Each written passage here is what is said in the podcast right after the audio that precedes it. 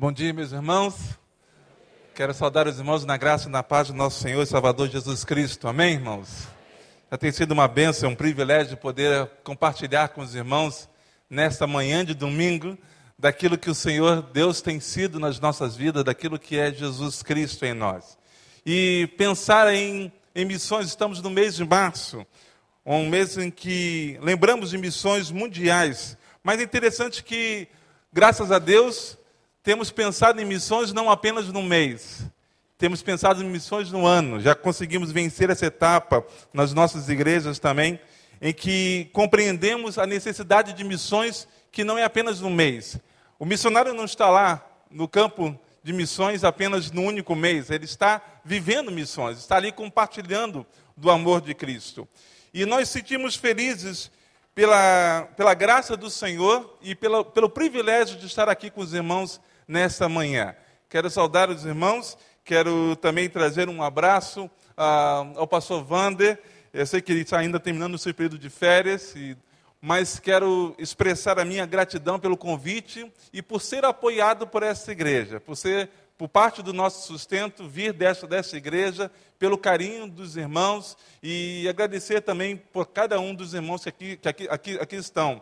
Da última vez que aqui, aqui estive, descobri tantas pessoas queridas que conheço e que são membros aqui, hoje já vejo outras e fico muito feliz em poder compartilhar. E o pastor Paulo tem sido um grande amigo, um amigo já, já de alguns, algum tempo, né? nós somos padrinhos, padrinhos de casamento deles, eles foram nossos padrinhos de casamento, então é, tem toda essa alegria. Queria, nesta, nesta manhã, trazer alguns desafios para os irmãos. Foi a, essa minha oração que, primeiramente, os irmãos sejam é, informados sobre a obra de missões, aquilo que está acontecendo de maneira mais específica em Portugal, que é o lugar onde Deus me permite estar, é o campo pelo qual eu fui, de fato, chamado pelo Senhor para estar ali, para testemunhar da graça do nosso Deus. Eu louvo ao Senhor porque no próximo mês de julho nós vamos completar 10 anos que estamos ali em Portugal é para a honra e para a glória do, do, nosso Deus. O tempo passa, passa muito rápido e ficamos muito felizes em ver aquilo que Deus está, está fazendo. E já vão ser agora 10 anos, ah, no, no último dia do mês de julho, que foi quando nós chegamos em Portugal. E, e, e, temos visto, de facto, a mão de Deus abençoar e agir. E, além de trazer informação Queria que você também deixasse seu coração aberto para permitir que o Espírito Santo de Deus possa falar a tua vida. Queria também compartilhar a palavra do Senhor e nela buscar direção, orientação para a nossa vida. Eu queria primeiramente compartilhar um pouco sobre Portugal. E estamos numa, numa temática que é testemunhe as nações pelo poder do Espírito. Essa é a campanha da Junta de Missões Mundiais para esse ano, testemunhe as nações pelo poder do Espírito. Porque nós cremos claramente que quando nós testemunhamos, quando nós falamos do amor de Cristo, quer no campo de missões mundiais, quer os irmãos que estão aqui, nós só podemos fazer pelo poder do Espírito Santo de Deus. Não é isso, meus irmãos? Amém? É apenas pelo poder do Espírito. Nós não podemos ir pelas nossas próprias, forças. Mas nós precisamos contar com a graça, com o amor, com a misericórdia de Deus sobre as nossas vidas. Então, testemunhe as nações pelo poder do Espírito. E queria trazer a foto da minha, da minha família, já cheguei há uma semana atrás, já estou sentindo saudade deles, mas ainda vou para a Bahia, ainda vou para, para, para Sergipe antes, antes de voltar. E essa é a foto da nossa, da no, nossa família. Quando fomos para Portugal, meu filho tinha seis anos, ah, desculpa, a minha filha tinha seis anos e meu filho tinha nove. Hoje o Júnior já tem 18, a minha filha já fez 16 e Deus tem abençoado. Essa foto tem um ano e meio atrás, mas era a última que eu tinha lá com eles recente, né? Os filhos adolescentes parece que já têm mais dificuldade de tirar foto com a gente, né? Então, essa foi uma das últimas que eu consegui ali com eles e falei, por favor, quando voltar, vamos tirar outra, tá? Por favor. Então tá lá. Então, pus o texto base que tem a ver com Atos 1,8, mas apenas a ideia do texto que diz que nós recebemos o poder do Espírito para sermos testemunhas até os confins da terra. Eu pus essa foto da família também para poder matar a minha, a minha, a minha saudade, cada, cada domingo, cada culto eu posso mostrar essa foto, eu estou vendo a foto deles, mas para que os irmãos também é, entendam que é esse texto que fazemos como base da nossa própria vida. Nós recebemos o poder do Espírito para sermos testemunhas até os confins da terra. Mas entenda, irmãos, que não é apenas uma família missionária que recebe, mas todos nós. E por isso eu gostaria de ler esse texto com todos vocês, porque agora a foto é de todos nós. Somos nós que vamos recitar esse texto juntos. Vamos juntos? Nós recebemos o poder do Espírito para sermos testemunhas até os confins da terra. Amém, amém, irmãos. Nós recebemos esse poder e nós precisamos confiar e acreditar plenamente na graça, na graça do Senhor sobre nós. Quando nós pensamos em Portugal, o que é que vem à nossa, à nossa mente? Mas não diga mais bolinho de bacalhau. É porque eu só estou ouvindo bolinho de bacalhau. E eu não pus foto ali de bolinho de bacalhau. Né? Então, não, Vasco da Gama também não. Por favor. Por favor, Vasco da Gama também não. Olha, eu trouxe uma foto que vocês não vão gostar. Mas isso hoje, para o português, e temos portugueses aqui hoje, não é isso? Olha, tem, temos ali portugueses. É o Cristiano Ronaldo. Eu sei que ele tem sido muito parecido com o Vasco da Gama, tem sido o vice do Messi, não é? Ah, tá bom, Paulo? Desculpa, mas só precisava falar isso. E, mas ele está lá tentando, né? A bola, a bola de ouro um dia vai, vai voltar para ele. E é lógico que tem sido um dos símbolos. Quando nós pensamos também em fado, não é? é? Tem a ver com muito daquilo que é o português. Quando falo de Portugal, falo dos portugueses, falo com muito amor, porque Deus me levou para lá. E amo muito o povo, e amo muito a nação. Amo muito estar ali com eles. Os meus filhos já estão completamente aculturados, né? Não, dez anos que vamos fazer agora em julho não, não são dez dias. Então, tudo dessa, dessa vida tem a ver com eles. Mas o fado tem muito a ver com aquilo que é o português em si, de modo geral, a alma portuguesa, de pensar em algo triste e estar sentindo o fado. O fado não é uma música para que nós possamos dançar é para nós sentirmos. E nós sentimos. E tenho aprendido no fado que quanto mais triste a história, melhor era o fado. Que aí eu choro mesmo, né? Eu choro mesmo e sinto mesmo o fado. E isso vai mexendo com a própria cultura de um povo. Isso tem a ver com a própria natureza do povo. E nós sentimos isso até quando nós vamos compartilhar do amor de Cristo com as pessoas. Porque elas têm uma, uma posição mais fechada, são mais introvertidas. Mas quando são teus amigos, são amigos mesmo. Para toda hora. Mas tem uma tendência, não é como carioca, né? Passa lá em casa, né? E nem sequer te dá, nem, nem, sequer, nem sequer te diz, te diz a rua, né? Que mora, né? Ah, quando quiser, passa, passa, passa, passa estão, estão lá em casa. Não.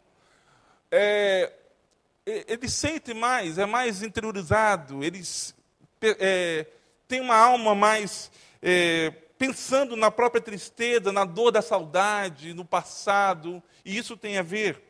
E isso, quando pensamos em Portugal, é assim. Mas eu queria compartilhar também com os irmãos como é que é o estado da religião em Portugal. Sabe que os católicos em Portugal representam 85%, mas apenas 19,3% são praticantes, que vão à igreja. Então, dizer que é um país católico é, é dizer de uma forma geral, ou seja, nominalmente é, mas verdadeiramente não é. Porque o que mais cresce, se os irmãos olharem aí, em Portugal, é o nível de ateus e agnósticos. São pessoas indiferentes ao Evangelho, indiferentes à palavra de Deus. Não veem, de fato, a, a graça do Senhor como nós vemos, não buscam a Deus como nós vemos. Veja aí que os mormons tem um dobro de missionários que os evangélicos têm em Portugal. Dados estatísticos que pegamos de 2000 até 2010, mais ou menos, que foi juntamente com a assessoria de missões que conseguimos isso. Para a grande maioria dos portugueses, o cristianismo resume-se a batizados, casamentos e funerais. Não é solução para o problema das pessoas. Resume-se a isso. Não sei se eu disse da última vez, ano passado, tive o privilégio de estar aqui com os irmãos. Mas isso que o bom português, ele costuma ir à igreja em três carros diferentes três vezes na vida. Primeiro é o carrinho de bebê, quando ele vai ser é, é, batizado. Então a criança vai lá, a mãe leva o carrinho de bebê, ele vai ser batizado. Depois é o segundo carro. É um carro mais bonito. É o carro da noiva e do noivo. Eles vão casar. E o casamento é o sacramento. Então, vão casar na própria igreja. Entende que é isso. E o terceiro carro, ele não vê, mas ele está lá. É o carro da agência funerária. Porque ele morreu. Então os irmãos entendem a situação como é que é. A situação é, é, mais ou menos essa que nós sentimos com as pessoas. Dizem que são católicos, mas não, não tem isso como prática para suas próprias vidas. Não é solução da vida. Uma coisa é a sua vida, outra coisa é a fé, é a religião. Então separam, separam. Um mapa de Portugal, só para nós podermos dizer aos irmãos que 44 cidades em Portugal não há nenhuma igreja evangélica. Estamos dizendo que 361, mais de, mais de 361 mil pessoas não têm acesso a uma igreja evangélica. É um campo não alcançado. Então, mais de 300, 360 mil pessoas não têm acesso a uma igreja evangélica. São 44 conselhos, 44 cidades que não há uma igreja evangélica. Eu não estou falando de igreja batista. Eu estou falando de igreja evangélica. Qual é o quadro que os evangélicos têm? Isso de 2000 até 2010, como disse, com a assessoria de missões, é que foram encerradas 160 igrejas em Portugal. Abriu-se 67. A dimensão da comunidade evangélica é 0,92%. Os irmãos devem estar muito felizes que no último censo aqui no Brasil deu 20% da população evangélica. É só nós andarmos na rua que é uma rádio evangélica tocando. É uma música evangélica. Para gente que vem de Portugal, isso é extremamente estranho. Não é não, André? Que tem os irmãos ali? É completamente estranho. Porque isso não acontece lá. Ninguém sabe quem é. Ligam para mim e perguntam: Eu estou a falar com o padre da Igreja Batista? Ele não sabe que é pastor, o que, que é, que sacerdote é este. Porque é a mentalidade, ou seja, aprenderam que o líder religioso é um padre, então, numa igreja evangélica também é um padre. E para minha filha dizer na escola que ela era filha do pastor de uma igreja evangélica. Porque imaginavam que ela era filha do padre, né? Como é que pode isso? E ela, pai, você me arrumou um problema. Não é? E são esses tipos de dificuldades que passamos. E os irmãos podem pensar que são simples, mas não é, mas são 0,92%. Mas aqueles que vão mesmo, que vão mesmo à igreja, que participam, são 0,75%. Ou seja, é uma quantidade pequena, irmãos. As igrejas são pequenas. Se eu for falar sobre a comunidade batista em Portugal, filiados à Convenção Batista Portuguesa. Os irmãos sabem quantos batistas tem em Portugal, da Convenção Batista Portuguesa? Estou falando de 4.500 pessoas. Isso aqui deve ser onde? Aqui, de, aqui dentro? Né? A, a, igreja, a igreja, ou seja, membros da Igreja Batista do Recreio. Estamos falando de um país com mais de 10 milhões de habitantes. Em que um congresso que se faz, um acampamento jovens dentro, dentro dos próprios batistas, e faz o acampamento nacional para os jovens estarem juntos, passarem o tempo juntos, conseguimos reunir ali 120 jovens. 120 jovens. Então agora vocês imaginam a outra preocupação que são dos pais quando querem que os seus filhos casem com alguém convertido e salvo por Jesus Cristo.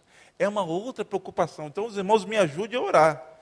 Porque eu já estou orando pela minha nora e já estou orando pelo meu genro meu genro eu oro duplamente por ele, né? É, porque a minha filha é bonita mesmo. Meu filho também é, mas a, a filha os irmãos sabem, sabem né, como é que é.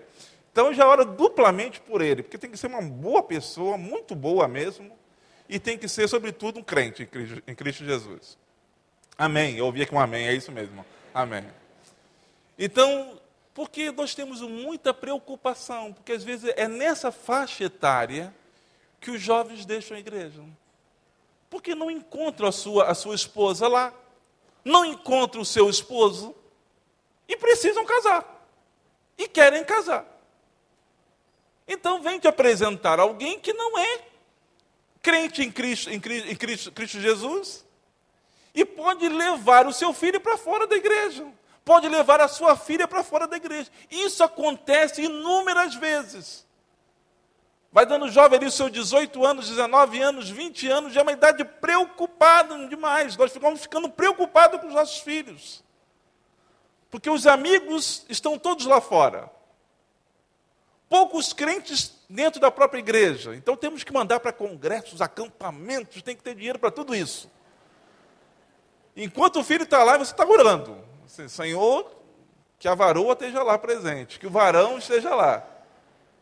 Porque você espera que pelo menos seja isso, para que a graça do Senhor possa alcançar os seus filhos e possa abençoar a sua família também. Então, irmãos, essa é a visão panorâmica que eu gostaria de compartilhar sobre Portugal e queria compartilhar alguns testemunhos ao longo da mensagem. O pastor Paulo compartilhou comigo que a temática era totalmente discípulo, né?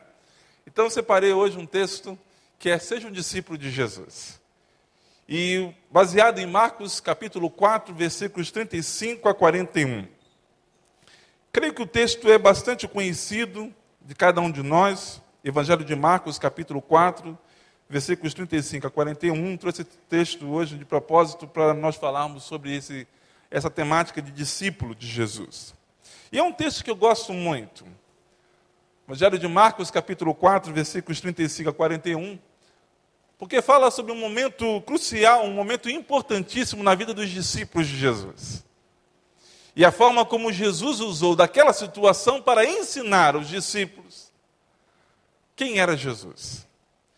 Então diz assim a palavra do Senhor. Espero que os irmãos possam acompanhar aí em suas Bíblias. Naquele dia, sendo já tarde, disse-lhe Jesus: Passemos para outra margem. E eles, despedindo a multidão, levaram assim como estava no barco, e outros barcos o seguiam. Ora, levantou-se grande temporal de vento, e as ondas se arremessavam contra o barco, de modo que o mesmo já estava encher-se de água. E Jesus estava na polpa dormindo sobre o travesseiro. Eles o despertaram e lhe disseram: Mestre, não te importa que pereçamos? E ele, despertando, repreendeu o vento e disse ao mar: Acalma-te, emudece. O vento se aquietou e fez-se grande bonança. Então lhes disse: Por que sois assim tímidos? Como é que não tendes fé? E eles, possuídos de grande temor, diziam uns aos outros: Quem é este que até o vento e o mar lhe obedecem? Vamos orar? Ó oh, Pai, estamos aqui diante da tua palavra, com tantos desafios aos nossos corações, às nossas vidas. E eu quero pedir-te, ó Pai, no nome de Jesus, que tu nos use para compartilhar aquilo que teu Espírito quer transmitir e quer falar nessa manhã, a vida de cada um dos teus servos em particular. Oramos assim, ó Pai, no nome de Jesus. Amém.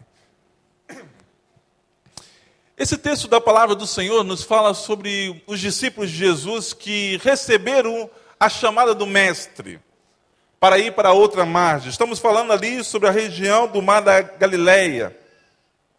E os discípulos aceitaram, era na noite, e os discípulos aceitaram o convite do Mestre para ir para outra margem. Naquele caminho, Acontece então esse, essa tempestade, esse vento impetuoso, e as ondas arremessavam para dentro do barco, e os discípulos então acordam Jesus, chamam Jesus, clamam por Jesus, e Jesus então levanta, acalma o vento, o mar, e houve uma grande bonança, uma grande calmaria.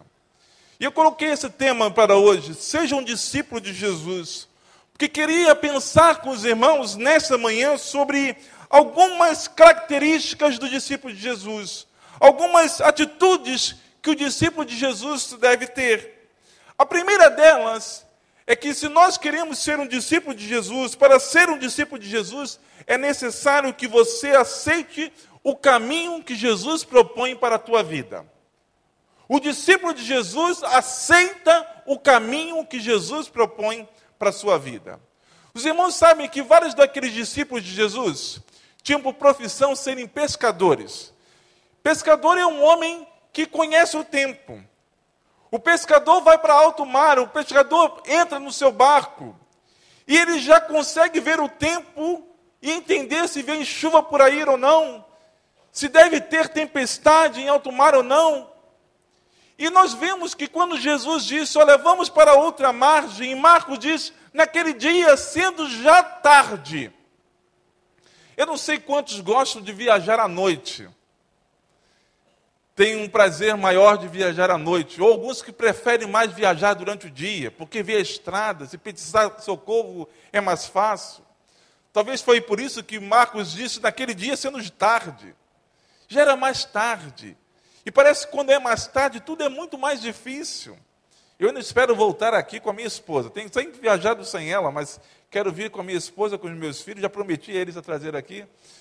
Então, quero dar a oportunidade a Esther compartilhar a experiência dela de naufrágio no navio, quando ela foi missionária pela OM, pela Operação é, Mobilização, quando o navio dela naufragou na costa do Chile.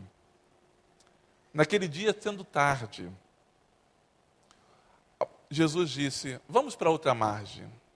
E diz a palavra do Senhor que eles, despedindo a multidão, o levaram assim como estava no barco e outros barquinhos o seguiam. Irmãos, quando nós queremos ser discípulos de Jesus, nós precisamos aceitar o caminho que Jesus propõe para a nossa vida. Tem visto que muitas vezes nós sentimos o toque do Senhor na nossa vida, ou entendemos qual é a vontade de Deus, mas ficamos questionando Deus. Quantas vezes nós pedimos a Deus uma prova, uma contraprova, uma confirmação, que o Senhor Deus é, reconfirme aquilo que Ele tem dito para a nossa vida, porque nós ficamos inseguros quando ouvimos a voz do Senhor. Eu lembro quando o Senhor me chamou para ir para Portugal.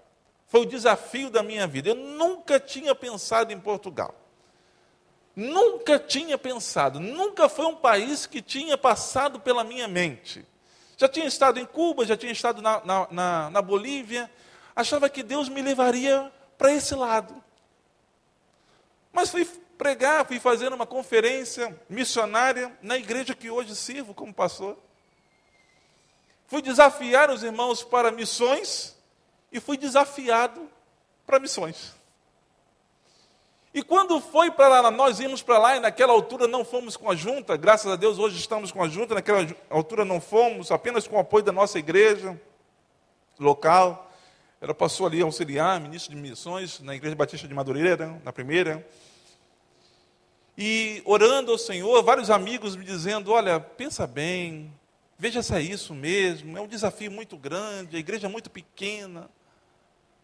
Como é que vai ser teu sustento? E eu, numa madrugada daquela, sentindo peso sobre os meus ombros, porque não era somente eu, mas era eu, era minha esposa, era um filho de nove anos, era uma filha de seis anos.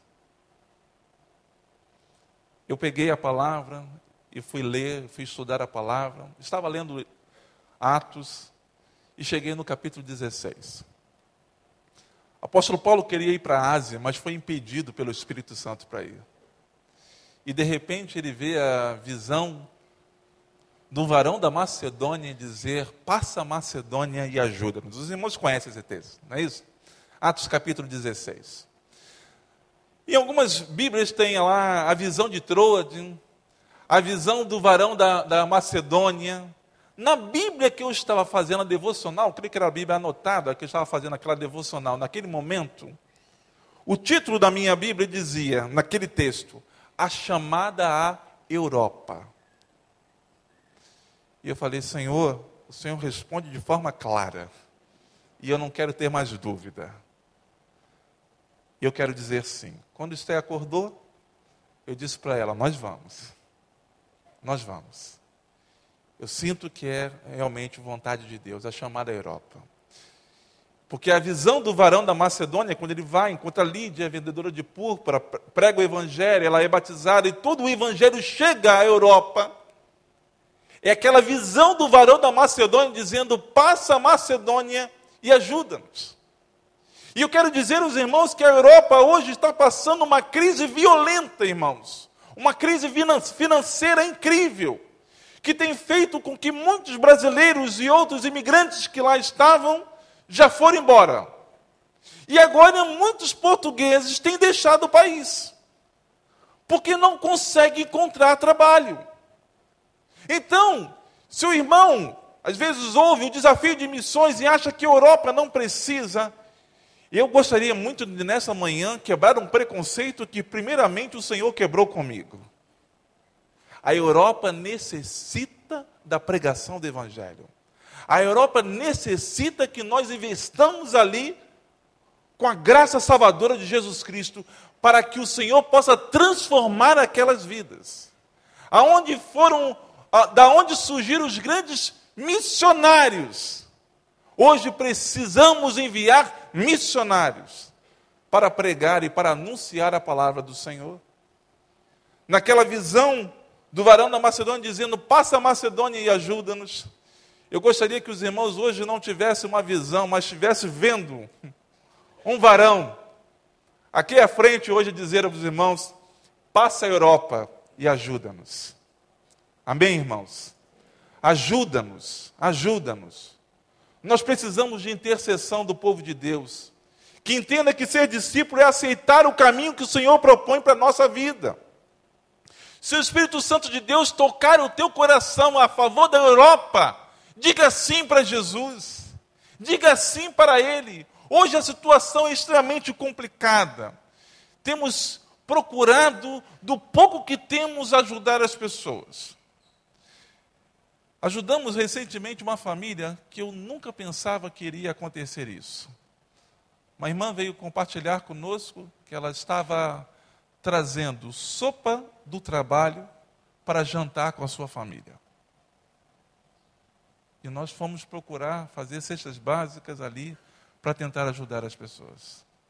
Há uma necessidade que Portugal está passando, Portugal está vivendo. Mas nós queremos acreditar que essa crise vai gerar uma oportunidade. Os irmãos conhecem esse, essa comparação de crise com oportunidade. De crise vai gerar uma oportunidade para nós pregarmos o, valor, o, Evangelho. Mas nós precisamos aceitar o caminho que Jesus propõe para a nossa vida. Mas aí algumas pessoas me perguntam: mas pastor, como é que o pastor entende que aquela era a vontade de Deus? Apenas porque o pastor leu a Bíblia e disse ali o texto, a chamada à Europa. O que, que Deus produziu na sua vida para entender que era a vontade de Deus e que Deus estava consigo? E eu fico com o texto de Colossenses capítulo 3, verso 15, que diz que seja a paz de Cristo o árbitro em vosso coração. E o Senhor nos dá paz, paz no nosso coração, paz no nosso ser. O Senhor nos dá paz. Eu pude dizer à minha, à minha esposa: vamos, porque eu tenho paz. Agora, irmãos, guarda isso aqui comigo, por favor. Ouvir a voz de Deus, aceitar o caminho que o Senhor propõe para a nossa vida, não é garantia que nós vamos, que nós não vamos passar por problemas. Não é garantia que nós vamos, que nós não vamos passar por lutas. Nós vemos que os discípulos nem sequer argumentaram com o mestre, despediram da multidão e entraram com ele no barco. E depois, ora, levantou-se um grande temporal, uma grande tempestade, as ondas se arremessavam para dentro do barco, e Jesus estava na popa, na parte de trás, dormindo sobre um travesseiro. E os discípulos foram acordar e disseram: Mestre, não se importa que nós pereçamos. Eu vejo que essa, esse clamor dos discípulos não era um clamor no poder de Jesus, sabendo que Jesus poderia salvá-los. Mas os discípulos acordaram Jesus com medo. Porque essa é a palavra de Jesus. Ele levantou e disse: Por que vocês são tão tímidos? Na minha versão diz tímidos, na sua pode estar medrosos, covardes. A palavra aqui grega é delos, que quer dizer covardes, medrosos, ainda não tendes fé? Então, para viver, para ser um discípulo de Jesus, além de aceitar o caminho que ele propõe para a sua vida, é preciso que você tenha fé. Segundo, você precisa ter fé. Você precisa acreditar no Senhor. Você precisa confiar no Jesus. Os discípulos não acordaram Jesus crendo e confiando no poder de Jesus, não. Eles acordaram Jesus querendo que Jesus ajudasse eles a tirar a água, a água do barco. Eles não estavam acreditando, nem sequer passou pela mente deles, que Jesus iria acalmar o vento e o mar. queria que Jesus cooperasse com eles em tirar aquela água que entrava no barco. É dessa forma que eu vejo o texto. Mas Jesus, quando acordou, levantou disse: Por que você acalmou o vento e o mar? Fez uma grande calmaria e disse: Por que vocês são assim tão medrosos, tão covardes? Ainda não têm fé? Mas a fé tem a ver do conhecimento de Jesus. Eu trouxe um vídeo para exemplificar aos irmãos. Isso foi uma notícia que passou no jornal lá em Portugal na semana passada. É um trecho pequeno, na semana passada, para dizer como é que muitos portugueses têm encarado essa crise. O que é que tem aumentado em Portugal com a crise? Como é que alguns têm reagido o medo, a insegurança, essa incerteza de não saber como é que vai ser amanhã, se terão dinheiro para pagar as suas contas. Como é que muitos têm reagido, como é que muitos têm sentido?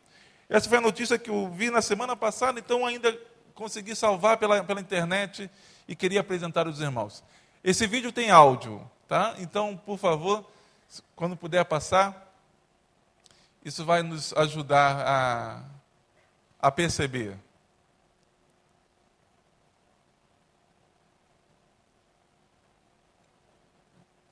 Vocês acharam aí?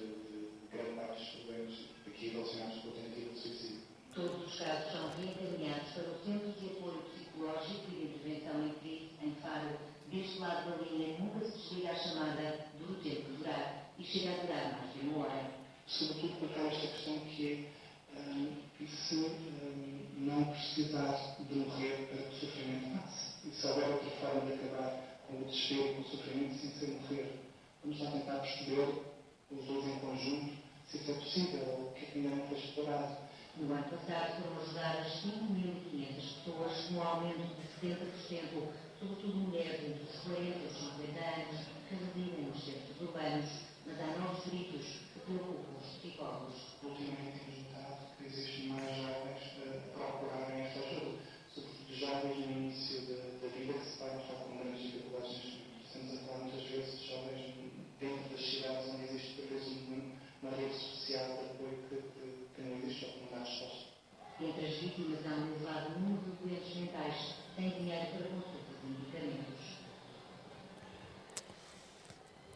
sei se conseguiram ouvir bem a notícia, mas o que ele estava compartilhando é que o índice de suicídios tem aumentado em Portugal. E muito está associado a dificuldades financeiras, e até em jovens que não vê perspectiva de vida.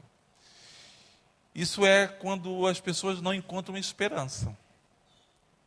Sabe que muitas vezes o suicídio está relacionado à falta de esperança, o desespero. E nós sabemos que Jesus Cristo é aquele que nos dá esperança a cada dia. É aquele que renova a nossa esperança dia a dia. É o Senhor Jesus. E por isso, irmãos, eu creio que o que falta na vida dessas pessoas é Jesus. É Jesus. Nós não podemos permitir que um país como Portugal cresça o número de suicídios. Os psicólogos têm tido trabalho sobre trabalho, tentando ajudar as pessoas, para que elas possam encontrar esperança. Esperança. É tão triste conversar às vezes com um jovem e ver aquele jovem já sem esperança. Um jovem sem esperança. E nós precisamos ali, irmãos, contar com as suas orações, a intercessão do povo de Deus, com a sua contribuição, com o seu apoio, para que nós possamos abençoar aquelas vidas, para que nós possamos dar esperança, nós possamos compartilhar da palavra do Senhor. Quando nós vemos uma vida transformada pelo poder do Senhor, aí sim nós vemos como é que a graça do Senhor tem alcançado as suas vidas e como é que eles estão se sentindo renovados pelo poder de Deus. A fé é desenvolvida, a fé cresce na medida em que nós conhecemos Jesus e nós nos relacionamos com Ele. Seja um discípulo de Jesus, conhecendo a Jesus intimamente. Posso falar aqui sobre fé, mas a fé para ser desenvolvida, para que haja uma confiança plenamente no Senhor, nós precisamos conhecer a Jesus intimamente. É interessante que o versículo 41 sempre me trazia uma, uma confusão à minha mente. Porque o versículo 41 diz que eles, depois que Jesus acalmou o vento, o mar, houve-se bonança, houve-se calmaria, diz que eles, possuídos de grande temor, diziam uns aos outros: Quem é este que até o vento e o mar lhe obedecem? Quem são esses os autores desta frase? Quem são? Os discípulos os discípulos de Jesus perguntam: quem é este que até o vento e o mar lhe obedecem? Não é bastante curioso? Que os discípulos perguntaram, é, olha, eles já tinham visto Jesus curar, então sabia que Jesus tinha poder para curar, mas agora poder sobre o vento, poder sobre o mar, sobre as tempestades. Quem é este que até o vento e o mar lhe obedecem. Sabe, irmãos, nós só podemos saber quem é Jesus quando nós nos relacionamos com Ele, quando nós conhecemos a Jesus intimamente, quando nós buscamos um relacionamento diário com Jesus. Aí sim é a escola bíblica, aí sim é um pequeno grupo, Aí sim, é estar aqui na palavra, ouvindo a palavra de Deus, porque a palavra de Deus nos diz que a fé vem pelo ouvir e ouvir a palavra de Deus. Ouvir a palavra de Deus. Aí a nossa fé cresce, desenvolve. É quando nós buscamos um tempo devocional com Deus, é quando nós nos aproximamos com o Senhor, é quando nós nos relacionamos com Ele, que nós descobrimos quem é Jesus. Mas nós não sabemos quem é uma outra pessoa quando nós encontramos uma única vez ou duas vezes, não é isso? Nós não sabemos. Nesse mês de março, agora, dia 26, eu vou completar 20 anos de casado. E depois de 20 anos de casado, eu posso dizer aos irmãos que conheço bastante a minha esposa. No início, nós dizemos que conhecemos. Mas depois vamos até nos surpreendendo, às vezes com algumas atitudes, depois vamos conhecendo um pouco mais, vamos nos relacionando com a pessoa. E agora chega um ponto que podem dizer para mim, olha, Esté falou isso, isso, isso. Eu falo assim, não, não, não, a Esté não falaria isso. Pelo tempo de convivência, não é isso? Nós vamos conhecendo a pessoa, nós vamos nos dando com a pessoa. O nosso relacionamento com Jesus também nos dá pelo tempo de intimidade que tenho com Ele. Não é o tempo de vida cristã. É o tempo de intimidade que eu tenho, é o tempo de relacionamento que eu tenho com Jesus. É o tempo que eu gasto com Ele. É o tempo que eu busco a Jesus. Para ser um discípulo de Jesus, o irmão precisa ter intimidade com Jesus. O irmão precisa passar por provas, por tribulações, por problemas, por crises, por dificuldades, para que superando, para que vencendo cada uma delas, possa experimentar aquilo que é a graça do Senhor sobre a sua vida. Sabe que o relacionamento tem muito a ver com Portugal, porque demora-se muito o desenvolvimento do trabalho missionário em Portugal e na Europa, porque é muito relacionado, ou seja, muito desse desenvolvimento tem a ver com relacionamento.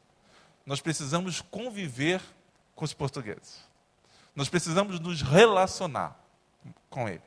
Nós precisamos, primeiramente, às vezes eu costumo dizer, ganhá-los como nosso amigo, para depois nos apresentar a ele o amigo que é Jesus. Então, leva um tempo. leva às vezes quase uma vida. Quase uma vida. Eu louvo ao Senhor que nos últimos seis anos nós temos conseguido a bênção de termos batismo todos os anos na nossa igreja. E a Deus toda a honra e toda a glória, irmãos. Mas quando eu cheguei na igreja, o batistério era o lugar de guardar todas as coisas da igreja. As caixas estavam lá dentro, roupas estavam dentro do batistério. Tudo isso era batistério. Não usavam. E eu falei, irmãos, nós já estamos decretando a nossa derrota. Se o batistério já está é, é, ocupado, vaza água aqui nele? Não. Precisamos usá-lo. Então eu quero o batistério limpinho, limpo, sempre pronto. E vamos orar para que Deus nos dê graça. E graças a Deus, nesses últimos seis anos, nós temos usado o batistério da igreja todos os anos para a honra e para a glória do Senhor. A igreja tem crescido, irmãos. Mas precisamos contar com a oração dos irmãos. Precisamos que os irmãos deixem ser tocados pelo Espírito Santo de Deus, para que possam ser bênção na vida do Senhor, na graça do Senhor, para a honra e para a glória do nosso Deus. Eu gostaria de orar por vocês nessa manhã, como gostaria que os irmãos continuadamente pudessem orar por nós. Eu vou estar depois a porta à disposição. Se alguém quiser apoiar Portugal, quiser saber um pouco mais sobre o projeto, sobre os trabalhos que temos e saber de que forma pode cooperar, eu louvo ao Senhor por essa igreja que tem nos abençoado, que também tem sido conosco, os irmãos têm caminhado conosco. E de repente, o Espírito Santo de Deus está tocando no teu coração e quer, de uma forma especial, também procurar saber como cooperar, como apoiar, vários desafios que temos. Mas eu queria orar por você nesta manhã que quer ser um discípulo de Jesus. Talvez até o Senhor já está falando ao teu, ao teu, ao teu coração aquilo que Ele quer. E tens quase que tentado convencer Deus que talvez não seja esse o caminho para a tua vida. Mas olha, se queres ser um discípulo de Jesus, aceita o caminho que Jesus propõe para a tua vida. Aceita com fé, confia nele mas procure se relacionar com Jesus, procure ter intimidade com Jesus, conhecer a Jesus intimamente. É possível que você aqui nesta manhã quer ser um discípulo de Jesus. Porque sente o toque do Senhor na sua vida. Mas também, sobretudo, pode ser que o Espírito Santo de Deus esteja tocando o seu coração para que você se prepare para ser um missionário para dizer: Ó oh, Senhor, a minha vida está aqui nas tuas mãos. Eu quero ser teu discípulo, totalmente discípulo. E quero que o Senhor me use como lhe der vontade, como for a tua vontade. Então, usa a minha vida, Senhor. Eu estou aqui à tua disposição. Toca no meu coração. Usa a minha vida, transforma meu ser.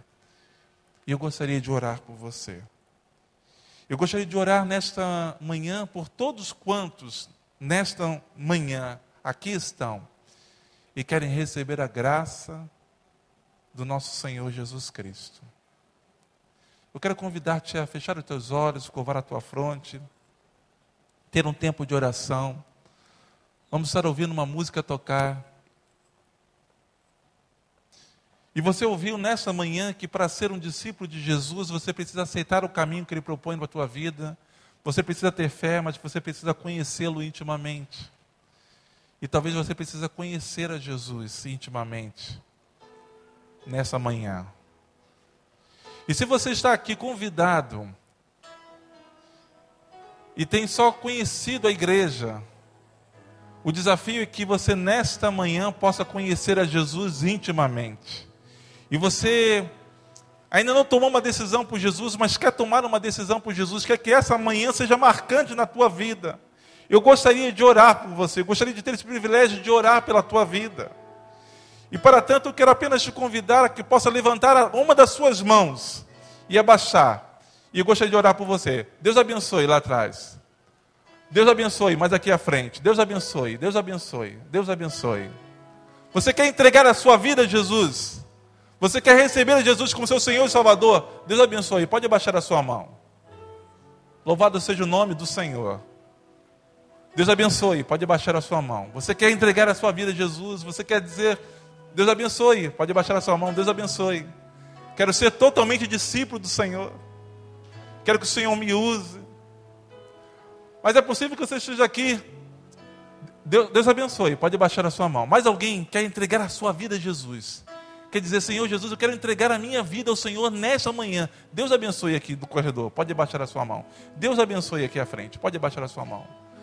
Você entende que é preciso conhecer a Jesus intimamente, ter intimidade com Jesus, se relacionar com Ele. Então entregue a sua vida a Jesus. Se você ainda não tomou uma decisão por Jesus, faça isso nesta, nesta manhã, entregue a sua vida a Jesus. E eu gostaria de orar por você. Eu gostaria de orar por você. Há mais alguém? Agora eu quero fazer um outro apelo.